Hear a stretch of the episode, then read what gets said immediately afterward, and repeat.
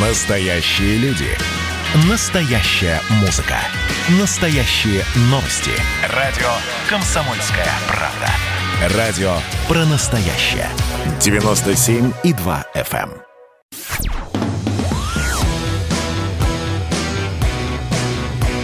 «Война и мир» с Романом Головановым. Программа, которая останавливает войны и добивается мира во всем мире.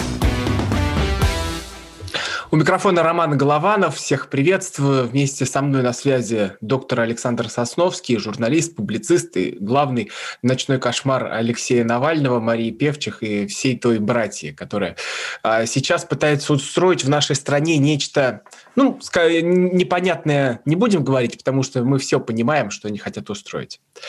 Александр, и первый вопрос. А вообще зачем Навальный возвращался? Для чего ему это было нужно? Отправиться с женой вот с этим посланием «Мальчик, водочки нам принеси, мы домой летим». Но он не собирался возвращаться. Это была экстрадиция. Надо правильно понимать то, то что произошло. Он собирался возвращаться совершенно по-другому. Э, вчерашнее так называемое расследование, которое он опубликовал, в общем-то, раскрыло всю эту предысторию и показало, из чего, из, из, из каких компонентов все это состояло. Э, он рассчитывал, свои, находясь в Германии, что он сможет вести достаточно серьезную политическую деятельность, чем он, собственно говоря, и занимался пытался делать вот это расследование. И это расследование, о котором сейчас так много все говорит, которое на самом деле является чисто пшиком, но для меня суть заключается в другом. Он хотел это расследование опубликовать, находясь в Германии. То есть фактически он хотел взорвать такую бомбу, которая навредила бы одновременно и России, и Германии. То есть тут остается только задать вопрос, а в чьих интересах он действовал, потому что мы знаем, а, чьи, чьи интересы всегда а, лежали между Россией и Германии. И э, вот эта бомба, если бы она была взорвана на территории Германии, он думал, что это будет бомба, то, конечно, последовали бы различные какие-то шаги, понижающие как минимум на э, порядок уровень дипломатических отношений между странами, а может и э, то, что могло бы привести страны на грань фактически такой вот э, войны. А, но э, на самом деле, э, когда в Германии возникло понимание того, что он собирается сделать, не то, что он собирается показывать, потому что там ничего нового не было, а тот сам факт, что он пытается это показать на территории Германии, все быстро сообразили, что это будет э, ухудшение взаимоотношений, это будет перевод состояния в состояние войны, и поэтому Герма... Э, Навальному очень быстро подготовили его эвакуацию, которая превратилась в экстрадицию. Его просто, говоря русским языком, выслали из страны, не дав ему возможность не выступить перед перед э, теми, кто собрался в аэропорту Берлина, не дал ему возможность сделать никакого заявления, с ним не встретилась ни Меркель, никто из высшего руководства. Все прошло точно так, как экстрадируют каких-то преступников. Его под конвоем провели в самолет, за него сделали чек-ин сотрудники охраны, у него даже в руках не было этих паспортов, его усадили в самолет, закрыли дверцу, сказали «boarding completed», и на этом все закончилось. Поэтому ему пришлось вот то, что он хотел хотел публиковать в Германии, опубликовать в России. Он считает, что это его достижение. На самом деле он себя полностью раскрыл. Это его проигрыш, это его полный провал. Вопрос. Ну, в аэропорт он приехал в кортеже с мигалками на черных Ауди.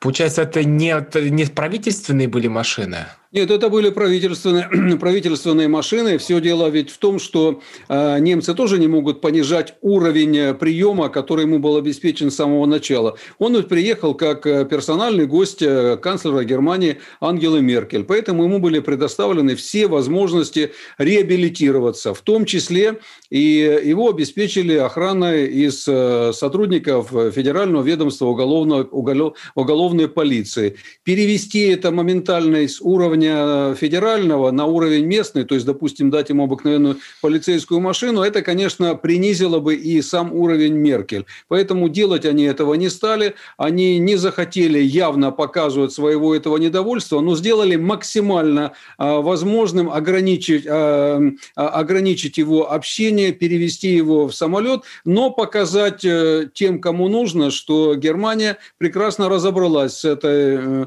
провокацией, прекрасно понимает, что к чему почему, и таким образом его перевести. Ну да, две машины, на которых он до этого и ездил, да, те же самые сотрудники охраны. Но все остальное, в принципе, это, конечно, абсолютно унизительный факт. Не хватало только, чтобы мы еще наручники на руки э, надели, и тогда это уже было, все бы завершило всю эту картинку. А на кого он в итоге работал, если немцы его высылают? А, ну, смотрите, вот э, для того, чтобы это объяснить, он работал, конечно же, в первую очередь, я так в общем скажу, на англосаксонские силы. В первую очередь, конечно, на э, Соединенные Штаты Америки. Он э, начинает свой этот рассказ, свое это бомбовое, как он говорит, расследование в Дрездене, неподалеку от того места, где когда-то проживал Владимир Путин, и очень недалеко от того места, где находится архив Штази, Министерство безопасности, государственной безопасности ГДР ГДР. И вот в этом министерстве, в этом здании архива он якобы рассматривает документы, которые позволили ему сделать все это расследование. Рассматривает он эти документы с представителем одной организации, которая, я бы сказал, мягко, не то чтобы сомнительно, она очень сомнительна. То есть, если вы просто зайдете на, в немецкий интернет, то вы найдете и в Википедии, и просто в открытом доступе э, материалы, которые указывают, что эта организация, э, сотрудники этой организации называются антижурналистами. Они находят факты незаконными путями, они находят факты, которые добываются не по нормальным, ну, будем говорить, не по нормальным источникам, публикуют эти факты в виде конечного доказательства государства. А в данном случае Навальный попытался нас убедить, что все, что он нашел, ему помогли сделать эти сотрудники в архивах Штази. Так, для незнающих людей просто объясню. В, 1800, в 1989 году, когда ломали Берлинскую стену, а я в это время был э, в Берлине, то здание КГБ Штази было разгромлено, а те архивные документы, которые там находились, включая э, пленки, аудиозаписи, видеозаписи, личные дела, различные шифровки и все все-все-все-все прочее американские специалисты, американские спецслужбы вывезли в Америку. Вывезли целый массив данных, которые они перед этим оцифровали. Все остальное, бумажное, пленочное, все было уничтожено, а цифру увезли с собой. Назвали это операция «Розенхольц» – розовое дерево или розовый куст. И с тех пор все, что касается штази, какие-то компроматы, какие-то конкретные личные дела находятся только на территории Соединенных Штатов Америки. И если где-то они появляются, они появляются только с позволения и с разрешения этих спецслужб. Поэтому, если Навальный говорит, что он использовал архивы Штази, которые, как мы знаем, находятся на территории США, то он тем самым просто засветил своего патрона и засветил тот источник, который его снабжает этими материалами. Вот и все. Объяснение самое простое. Никакого другого объяснения здесь быть не может. Задайте любому грамотному специалисту в Германии вопрос, скажите ему «Розенхольц», и он вам тут же расскажет эту же историю. Навальный просто этого не знает, а его кураторы забыли ему это объяснить, что надо очень осторожно обходиться со своими источниками. Он засветил их, засветил себя, ну и немцы моментально поэтому сразу поняли, откуда растут ножки и рожки. А немцы ему не помогали, получается, в этих расследованиях и нет, то, что он делал? Нет, нет. Ну, конечно, какая-то помощь на уровне спецслужб, несомненно, шла, потому что спецслужбы кооперируют очень тесно с друг с другом, но это не значит, что если спецслужбы помогали ему а, в каких-то делах, что об этом знало высшее руководство страны. То есть, не докладывают ведь бывшему руководству страны, чем занимается какой-то беглый блогер. Но когда дело уже перешло к определенной границе, когда оказалось, что то, чем он занимается, это переходит на уровень уровень государственных интересов, то, конечно, было доложено высшему руководству. А, я не знаю, это была Меркель или это был координатор по спецслужбам, но одна, одна из этих двух персон точно получила эти документы. И когда стало понятно, что это действительно так, то, конечно, тогда было принято решение о том, что нужно немедленно это остановить, не допустить публикации подобных материалов. То есть немцам все равно э, эта публикация, она их особо вообще не задевает. Ну и публикуйте себе, но только не на нашей территории, потому что подобная публикация с нашей территории, она равнозначна объявлению войны. Поэтому его так быстро и выперли. И когда Навальный говорит, что мы специально не публиковали, чтобы показать, что мы ничего не боимся, это ложь. Они не публиковали, потому что немцы им этого не дали сделать. Они были вынуждены уехать, их, собственно говоря, выперли просто из страны. Они были вынуждены уехать и публиковать это уже вот буквально э, через день после его э, ареста э, в Шереметьево. Помпео, главы МИД Британии, Чехии, Франции и Нидерландов и вообще почти всех европейских органов и стран э, требуют, чтобы Навального отпустили и сейчас вступаются за него. А о чем это говорит, что столько европейских лидеров, чиновников, бюрократов впряглись за Навального? Это говорит, что они, а, что они просто давно уже смешали то, что называется э, своими внутренними возможностями и э, чужими государственными делами. Это однозначное вмешательство в дела других государств, которое, в принципе, непозволительно, но которое, к сожалению, позволяет э, себе очень многие государства, в том числе, которые вдруг стали считать себя светочами демократии. Когда Соединенные Штаты Америки э, после этих событий, которые мы недавно видели у них в Капитолии, начинает рассказывать о том, как соблюдать права человека и э, требует от кого-то освободить от уголовного преследования, то это выглядит, ну, как минимум смешно. Но это все равно, как если бы сейчас вот Россия, допустим, потребовала освободить от уголовного преследования, э, скажем, Сноудена. Но ведь Россия не требует этого. Россия дала ему убежище, он попросил, Россия дала ему убежище, он живет, у него родился ребенок, у него все нормально, но никаких политических требований Россия из этого не делает. Почему Александр, Штаты? продолжим после паузы. Доктор Сосновский, телеграм-канал, переходите, подписывайтесь. Я Роман Голованов. Вернемся и продолжим э, разоблачение Навального. Тем более доктор Сосновский открыл удивительные подробности по поводу психического здоровья берлинского пациента. Всем привет, я Олег Кашин, где-то в глубине России Эдвард Чесноков. Там два парня идут рука об руку, целуются, опять-таки, все в таком веселом, немножко таком детски наивном стиле, ровно ничего оскорбительного, но как же все возбудились. Эдвард, да, удивительный как бы подход, который я также понимаю, может быть, даже разделяю, но все же. Эдвард, вы знаете, да, есть такой грубый анекдот про Стаса Михайлова, да, что вот почему у него нет песни «Я не пи***». Ну, слава богу, что отдел полиции вроде как начал проверку. Отдельная тема с Олегом Кашиным и Эдвардом Чесноковым. На радио «Комсомольская правда». По будням в 9 вечера по Москве. Да, за речь ненависти, но это-то другие речи ненависти. А вот этим речам ненависти и можно речь ненавидеть, понимаете?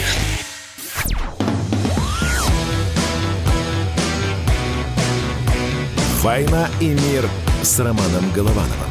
Программа, которая останавливает войны и добивается мира во всем мире.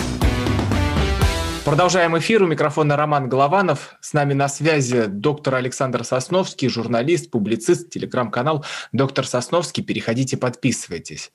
А, и было еще одно расследование, которое уже проводили вы. Это по поводу лития, который находится в организме Навального это как-то связано с его психическим состоянием. Можете вот подробно рассказать, что с ним на самом деле происходит?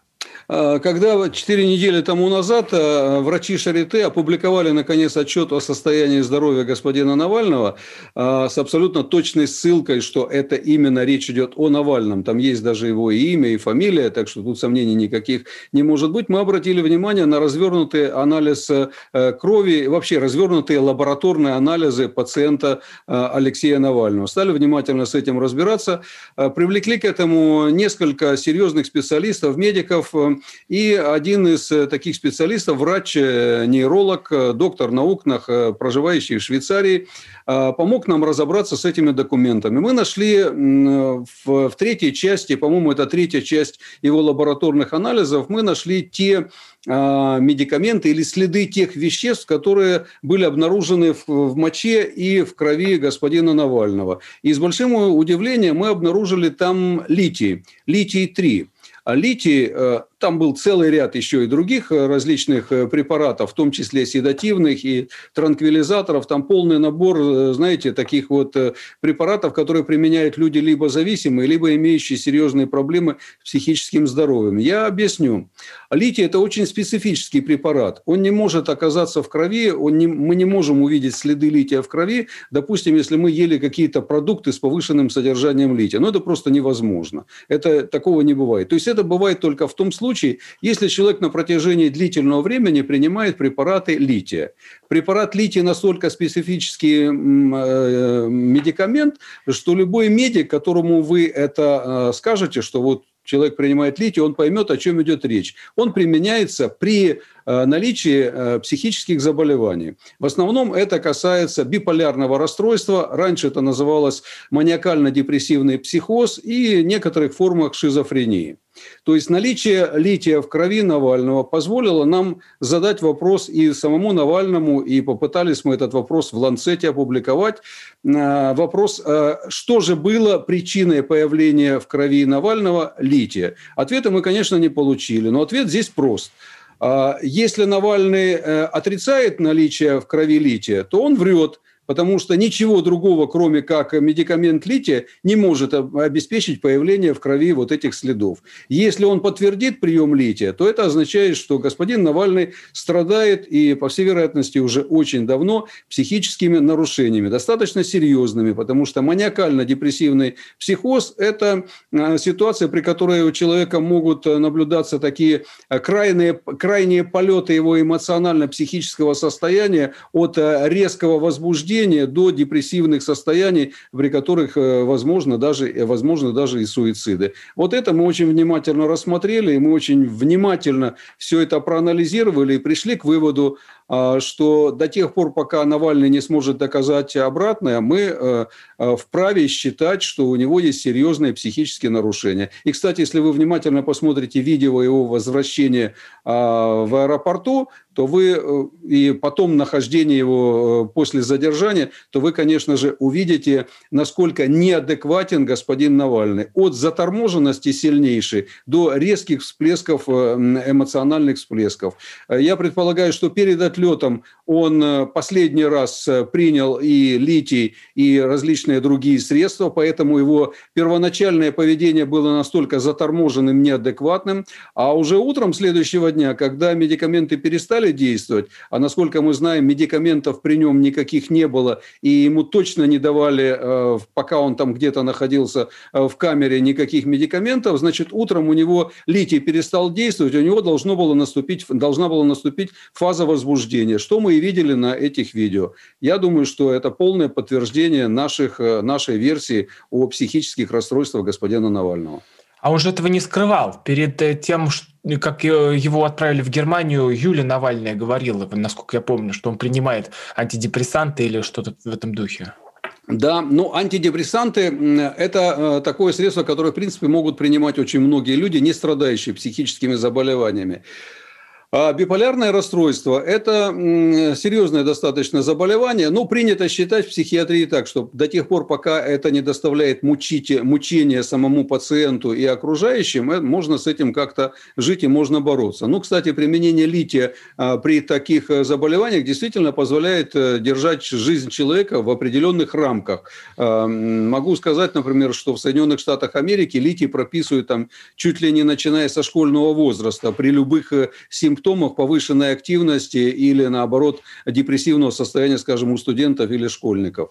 В России это достаточно строго, в Германии тоже этим не перебарщивают. А можно сказать, что отравление было этими препаратами? А мы предполагаем, что это было именно так, а, потому что, как мы тоже выяснили, и мы опубликовали, кстати, эту статью а, доктора Виталия Казака, который достаточно подробно разобрал, нашел научные подтверждения тому, что передозировка литием приводит практически к такому же угнетению холиноэстеразы с симптомами очень схожими с теми, которые были у Навального, и которые можно параллельно провести как очень схожие с отравлением боевыми отравляющими веществами. Так что отравление литием, передозировка литием или литий в комбинации с другими медикаментами вполне мог послужить причиной вот этих симптомов и состояния такой отравленности, отравления у Навального. Это вполне вероятная и даже, я бы сказал, более правдоподобная, наиболее правдоподобная причина его состояния. Но если так порассуждать, это они специально сделали или он случайно перебарщивал препаратами? А, два варианта возможны. Я больше сейчас склоняюсь, что, скорее всего, это могло быть и специальным специально сделана именно для того, чтобы Навального переправить в Германию для вот работы именно над вот этим роликом, который сейчас вышел. Ведь он находился тогда под э, следствием, и у него было условное, просто так выехать надолго, чтобы заниматься расследованием, у него возможности не было. А тут был прекрасный вариант, прекрасная возможность. Ты переезжаешь в Германию, ты, во-первых, поднимаешь свой имидж, ты становишься сразу там чуть ли не мучеником, и в то же время спокойно потом под прикрытием Германии, когда тебе все и оплачивают и помогают, ты занимаешься этим расследованием. В нужный момент ты это публикуешь, и все, на этом все заканчивается. Но каждый из них понимает, что умереть от этого нельзя. Да, симптомы будут, да, неприятная, очень неприятная ситуация, да, можно даже впасть в кому, может быть, они и не, перерасч... и не рассчитали этого, но ситуация такая, как она есть. Я говорю это как версию, но любая версия имеет право на свое существование, пока она не, провер... не опровергнута другими какими-то фактами. Когда он прилетел в Шереметьево, нужно было его задерживать. Это правильный был шаг? Это был единственно правильный шаг, поскольку перед этим э, было объявлено, что в связи с тем, что он не выполняет своих э, обязанностей как человек, имеющий условное наказание, который должен был и обязан был являться, и у него была повестка соответствующая. Это первое.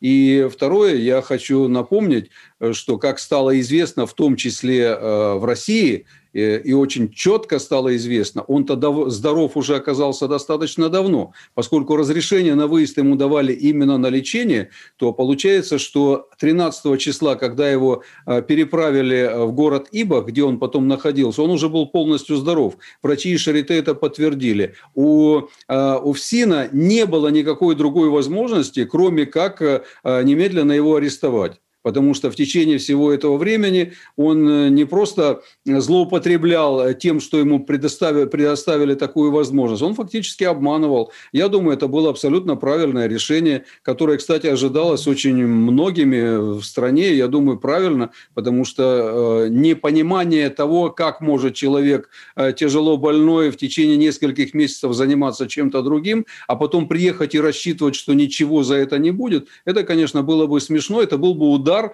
по пониманию государственной справедливости и о защите государственных интересов. Угу. Но мы на себя много бед навлекаем, когда все это происходит. Или уже хуже не будет? Э, ну, я не знаю, может быть, и будет, конечно, хуже. Ну, а какая, э, ну и что, что навлекаем? Ну что, из-за того, что мы будем бояться навлечения каких-то бед, или Россия будет бояться каких-то последствий, она не должна выполнять свои обязанности, или из-за этого должны нарушаться какие-то законы? Мне кажется, это кардинальная ошибка, когда принимаешь какие-то решения, которые касаются твоих национальных интересов, думать о том, что об этом скажут со стороны. Мне кажется, это абсолютно э, такой ложный посыл, основанный на псевдо псевдолиберальном понимании нашей действительности. Национальные интересы превыше всего. Интересы своего общества и своего населения. Все остальное – это побочно. Но если другим не нравится, это их проблема. Сейчас мы прервемся на новости, после этого вернемся в студию и поговорим. А у нас же на 20 третье число на субботу намечена революция в России, как объявил Навальный. Вот чем это все обернется, получится, не получится. Доктор Александр Сосновский, я Роман Голованов, телеграм-канал Доктор Сосновский. Выходите, подписывайтесь, телеграм-канал Голованов. Ждем вас, вернемся после новостей. Значит, я самый первый вакцинировался, поэтому меня спрашивают. Поехали, напились и давай, значит, все. Нет больше СССР, мы создали Содружество независимых государств. И скорее хозяину, Бушу, старшему президенту США звонить.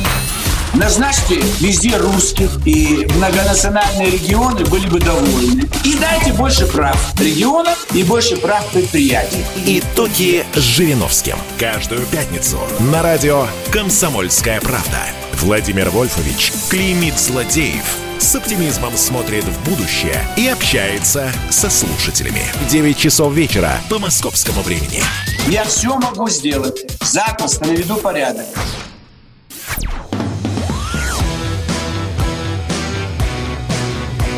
«Война и мир» с Романом Головановым.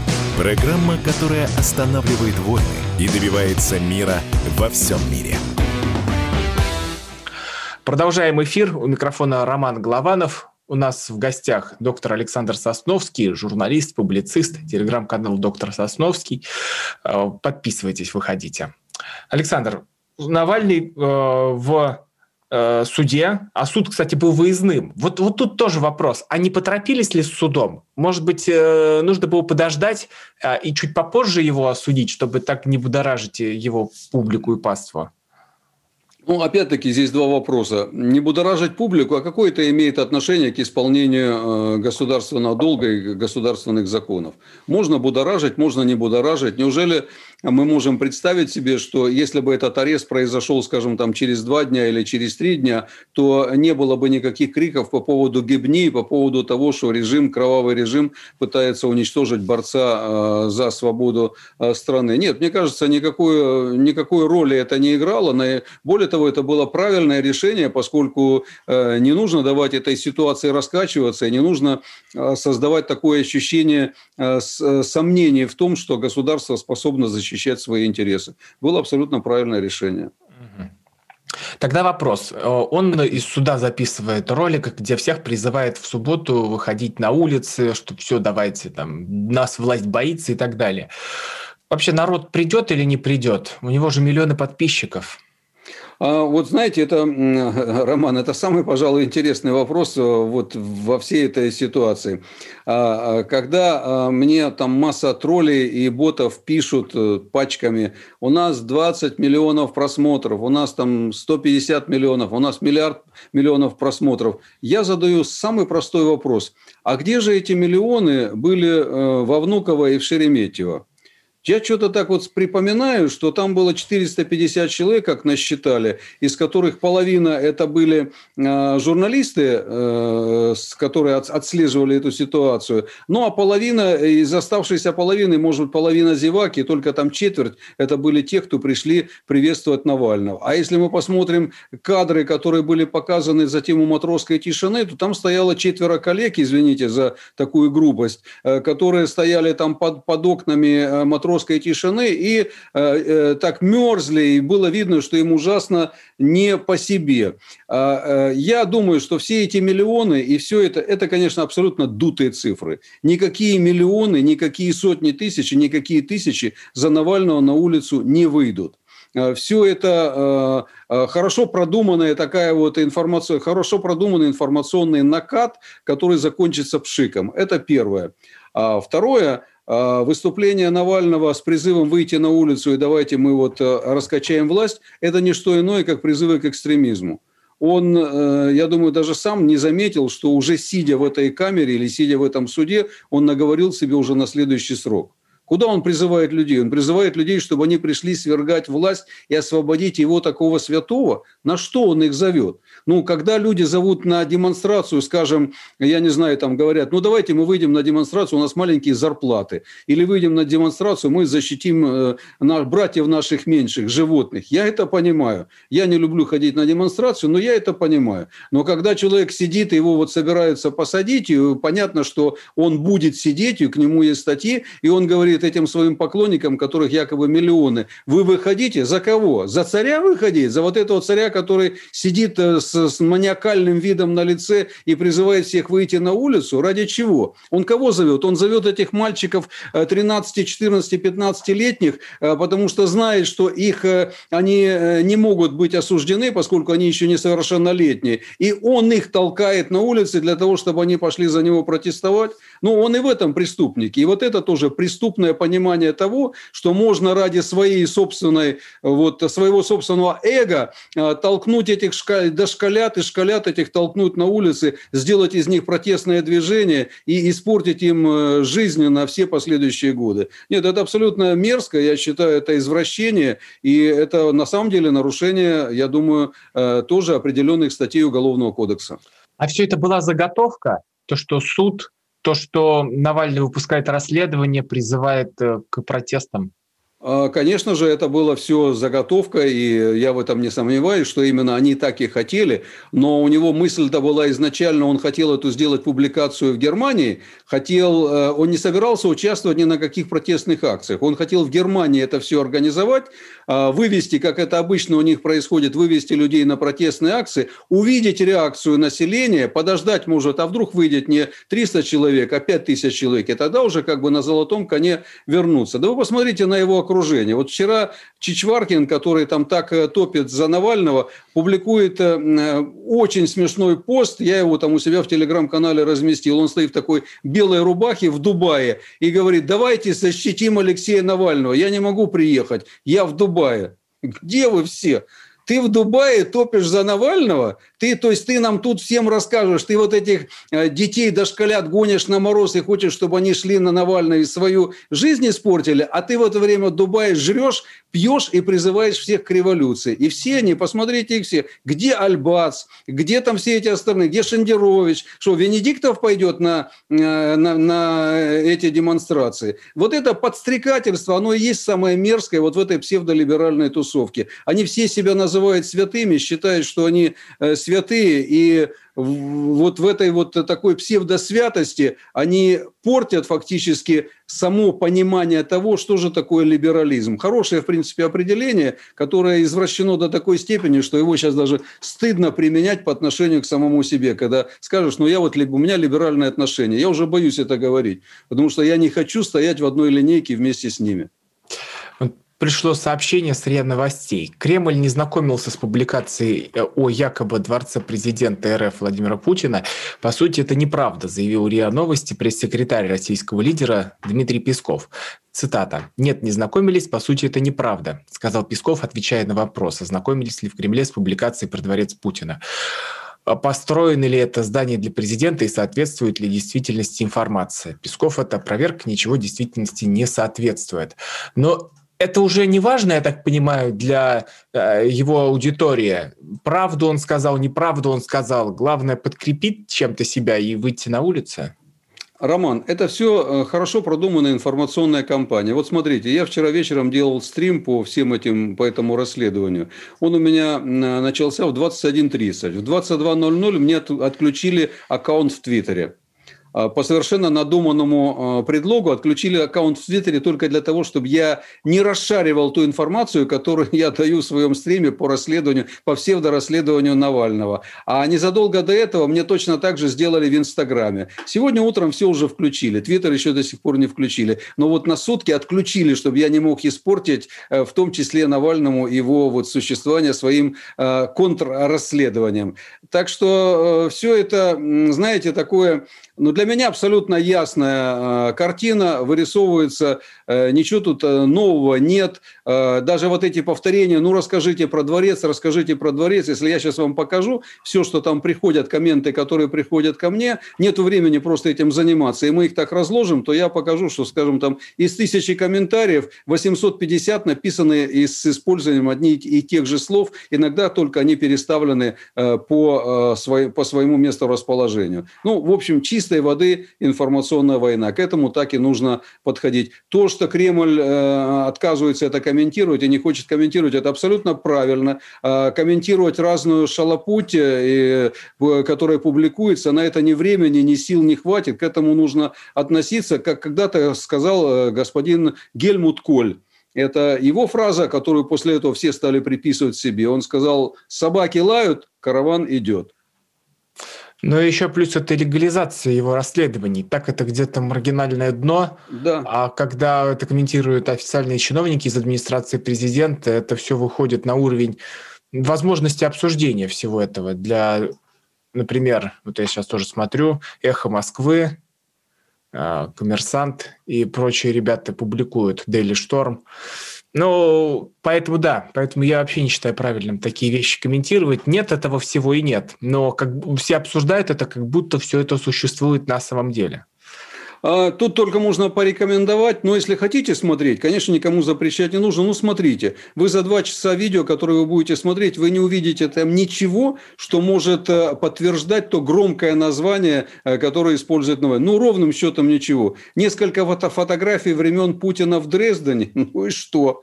Ну, я 30 лет живу в Германии, вы можете найти мою фотографию, я на банкете стою э, с главнокомандующим американскими вооруженными силами в Германии. И что? О чем это говорит? Это говорит о том, что я работаю на него или работаю у него. А есть у меня фотография в группе натовских офицеров, которая сделана а, после того, что я участвовал с ними в одном семинаре. Я читал им лекцию, а фотография это существует. Ну, я вообще никто, поэтому я так про себя просто говорю. Но понятно, что человек уровня Путина, который работал на серьезной должности, занимался в серьезной организации, найти десяток фотографий, где он с кем-то там находится или где-то стоит, ну, даже смешно на эту тему говорить. Ну, а если говорить про вот эти компьютерные картинки, которые господин Албуров с какого-то резинового там бота снимал где-то непонятно где, ну, знаете, вот это уровень детского сада, из которого потом пытаются сделать такую вот, э, у нас так обычно говорят, гора родила мышь. Кто виноват и что делать, в нашей стране знает каждый. А вы попробуйте предсказать, что будет – Каждый четверг в 8 вечера по московскому времени главный редактор «Комсомольской правды» Владимир Сунгоркин делает прогнозы, как станут развиваться события. И у него это отлично получается. У нас очень сильная налоговая служба. Руководитель ее, господин Мишустин, это один из выдающихся управленцев. Ему бы возглавить правительство. Байден может победить с минимальным перевесом. И, скорее всего, они будут спорить, ходить в Верховный суд, доказывать. Карабах станет азербайджанской территорией, каковой она является по всем международному праву и, извиняюсь, по решениям, специальным решениям Организации Объединенных Наций. К лету исчезнет вся эта пандемия, и мы перейдем к нормальной жизни. И дальше я бы прогнозировал, будет огромный всплеск во всем, в экономике, в потреблении. Я предрекаю, что где-то уже к осени будет серьезный бум всего хорошего против всего плохого. Хотите знать, что будет? Включайте радиоприемники каждый четверг в 8 вечера по Москве.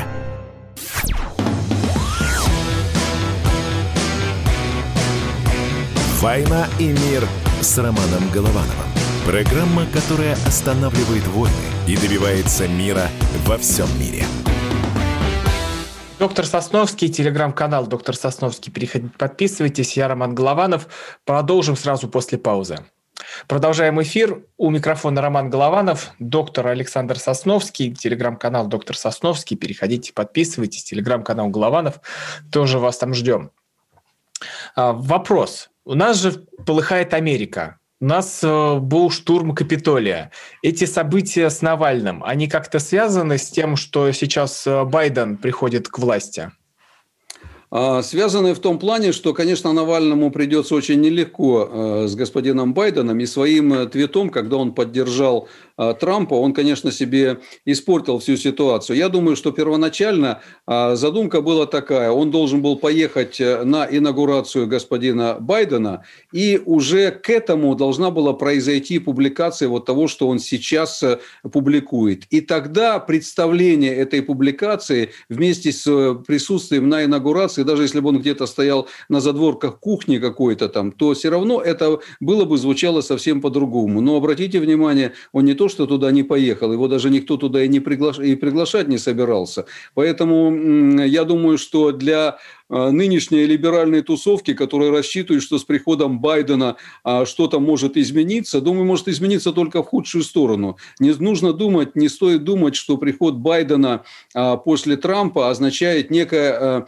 ужесточение по отношению к России. Если внимательно оцените вот ситуацию после прихода каждого нового президента Соединенных Штатов Америки, то окажется, что те, кто в своей риторике были наиболее Э, жесткие по отношению к России, придя к власти, проводили совершенно другую политику. Поэтому я не американист, но я чисто психологически предполагаю, что Байден, придя к власти, э, будет все-таки делать э, больше попыток на сближение с Россией. Это не значит, что они откажутся от санкций, но вряд ли они будут использовать старые подложки отмазки типа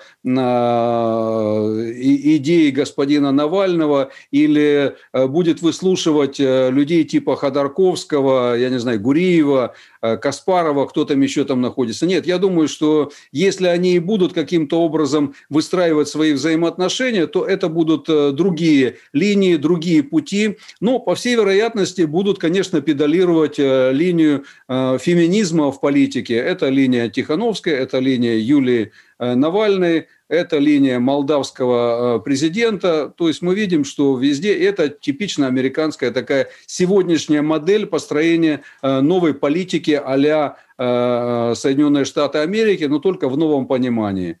Вот, вот мне кажется, будет так. Номинант на пост госсекретаря США Энтони Блинкен на слушаниях в Сенате заявил, что осуждает арест в России Алексея Навального. В отношении Москвы должны быть устойчивые последствия за события. Но какие конкретно, пока с избранным президентом Джо Байденом не обсуждалось. Ну, понятное дело, что речь идет про санкции, но, но санкционный список сам составил Алексей Навальный. А, как вообще это можно расценивать? Это же самоубийство политическое, когда ты делаешь против своей страны санкции. Ну, Блинкин меня вообще-то не удивляет. На самом деле человек, который прекрасно разбирается в России, хорошо знает и историю, все это, это. И он как э, госсекретарь, он обязан такие вещи говорить. Хотя мы уже знаем, что основные санкции все-таки это санкции по Северному потоку, а не те, которые сделал, э, которые подготовил Навальный. Но э, Навальный вот э, своим выступлением тогда в Европарламенте, помните, когда он тоже там подключался по видеосвязи и требовал применения санкций, вот составление этого списка, ну и что? Ну, во-первых, это говорит о том, насколько он не умен. То есть умный человек не будет э, составлять какие-то э, документы, которые могут навредить той стране, про которую он говорит, что он желает ей добра. Ну, невозможно желать своей стране добра, требуя от э, противников, ну или от чужих, или от партнеров э, сделать больно своей собственной стране. Ну, я не могу себе представить, э, скажем, немецких политиков, которые как бы критически они не относились к сегодняшней власти, что они приедут э, в Москву или приедут э, в Вашингтон и будут там разговаривать с высшим руководством, говоря, слушайте, вот давайте мы вот этих вот этих накажем, потому что они плохие. Я разговаривал некоторое время тому назад с депутатом Бундестага Ханс Йорган Мюллер, Мюллером. И я ему задавал этот вопрос, а он очень критический человек, настроенный по отношению к нынешнему правительству и к нынешней власти. И он, в принципе, так к России относится очень хорошо, по-доброму. Но он говорит, я представить себе не могу, что приехав в Москву, а он достаточно часто на уровне э, парламентском общается со своими коллегами в Государственной Думе, он говорит, я представить себе не могу, что я буду, при... Э, находясь в Москве, требовать применения каких-то мер по отношению отношению Германии, потому что она то-то или то-то не делает. Э, ведет себя Навальный в этом плане, создает себе просто такой вот имидж такого псевдопредателя. Вот э, помните выступление э, в Конгрессе Бориса Ельцина, которое он закончил словами «Господи, благослови Америку». Он, правда, в конце там добавил и Россию тоже, но после большой паузы. Я думаю, что уже это и Россию тоже не расслышали. А вот то, что российский президент и Борис Ельцин тогда произнес слова из известной песни «Господи, благослови Америку», они для меня прозвучали, ну, там, конечно, обрадовались, но мне кажется, э, вот президент своей страны должен как-то по-другому к этому относиться. Навальный идет по, стоп, по стопам э, Ельцина. Он не случайно Навальный говорит не о 30 годах, которые Россия переживает после крушения Советского Союза, а о 20 годах. То есть вот из этих 30 лет э, после крушения СССР он 10 лет правления Ельцина убирает как хороший. То есть он считает, что в это время Россия жилось хорошо. Я не знаю, жил ли он в то время и помнит ли он те цены и стоимость рубля, и доллара, и э, лихие эти 90-е, и банды, все это. Если он считает, что вот это та страна, куда должна стремиться Россия, тогда ой, тогда ой, тогда больше говорить нечего. Подводя итог нашего сегодняшнего эфира, а ему удастся хоть что-то сделать? Э, какая у него будет дальше судьба вообще? Что суд ему может вынести? Сколько он посидит? И э, Юлия Навальная, она подхватит знамя, поведет вперед людей? Или он настолько эгоист, что и не отдаст ничего? Э, не отдать он не может, он уже отдал, потому что на нем поставлена жирная точка, он клякса, он не способен э, был исполнить то, что ему предписывалось, и, конечно же, э, Юлия будет просто обязана повести, это готовит такой действительно феминистский клин, я уже говорил. И повторюсь, да, Юлия будет по всей вероятности подгребать под себя все это протестное движение, занимать место Навального. А как решит суд по отношению к Навальному, я, конечно, конечно, не знаю. Я предполагаю, что свои как минимум два года ему придется отсидеть, но я, в общем-то, с полной уверенностью могу сказать, что, вероятно, не обойдется без следующих обвинений, в том числе с учетом вот того, что, э, что мы говорили, использования им средств и материалов, представленных другими спецслужбами, призывов к экстремизму и прочее, прочее, что ему грозят другие статьи, которые могут его упрятать за решетку на долгие-долгие годы. А суббота, чем она закончится для нас? Суббота э, наступит воскресенье, и все было, будет все точно так же, как и на прошлой неделе. Ничего особого не будет. Спасибо большое. Доктор Александр Сосновский, журналист, публицист, был вместе с нами. Телеграм-канал «Доктор Сосновский». Переходите, подписывайтесь. Я Роман Голованов, телеграм-канал Голованов. Выходите, подписывайтесь. Будем вас ждать. Спасибо вам большое. После субботы наступит воскресенье. До свидания.